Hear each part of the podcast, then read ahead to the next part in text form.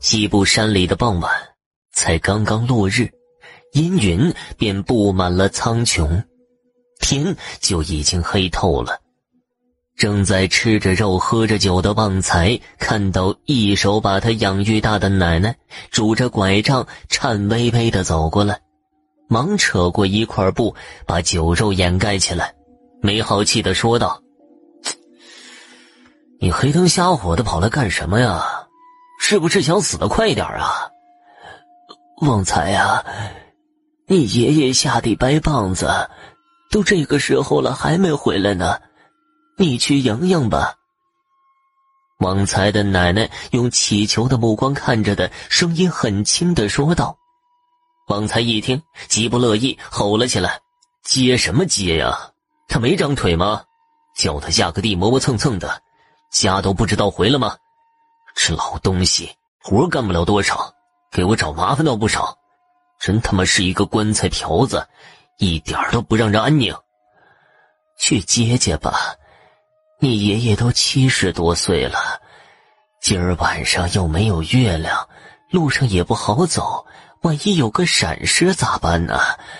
旺财呀，算我求你了，去看看吧。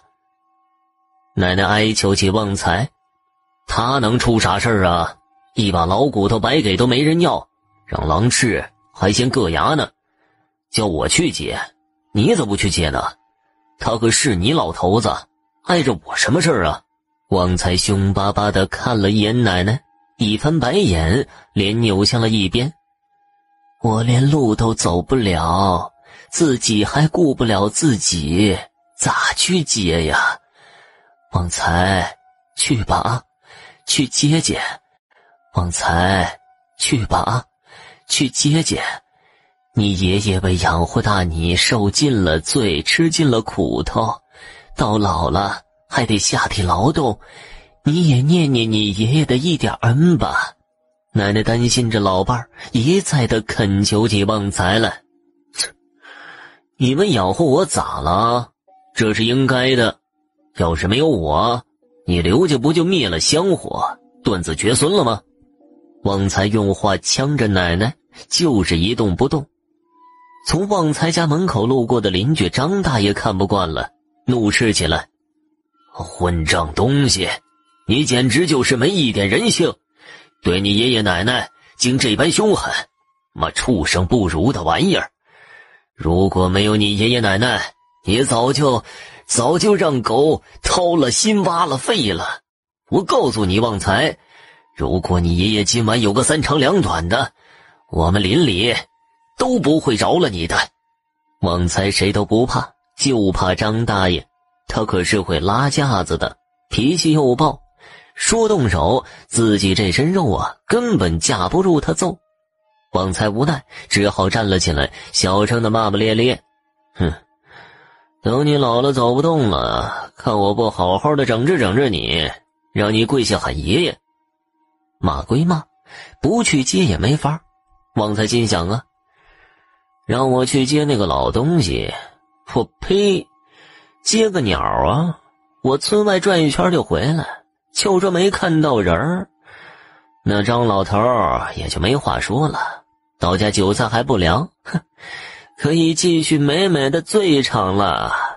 旺财这么一想，提起灯笼就往村外走去。他原打算到村外的官道上走走就回来，可是走了半天都没看到官道的影子。停下脚，旺财仔细的看了看，很疑惑：“哎，这不是家庙外吗？也就一二十步就官道啊！”旺财看好了路，继续往前走。可走了好一会儿，还不见官道。再停下脚一打量，心里放开嘀咕了：“他奶奶的，奇了怪了，咋又走回到阴魂不散的老祖宗们这里了？”真他妈晦气！算了，干脆回家吧。打定主意，旺财转身往家走去。这个回家的路，旺财走了那是二十多年了，闭着眼睛都不会走错一步的。按实际应该到家门口了，可旺财总感觉不对，他眯起眼，举着灯笼看了一圈，吓了一跳。啊这、这，怎么又走到老祖宗们这里来了？这个时候的旺财心里有些害怕，他看着有些阴森森的家庙，猛地吸了一口长气，把眼睛睁得大大的，一步一步往家的方向走去。左走的，算起来步子的数已经走够了，应该是到自家门口了。旺财举高了灯笼，一看，差点没坐地上。这、这、这、这，咋还在家庙前转悠呢？这个时候的旺财已经走得有些累了，但他不敢停下来，特别是在家庙门前，这是用家法惩罚那些有。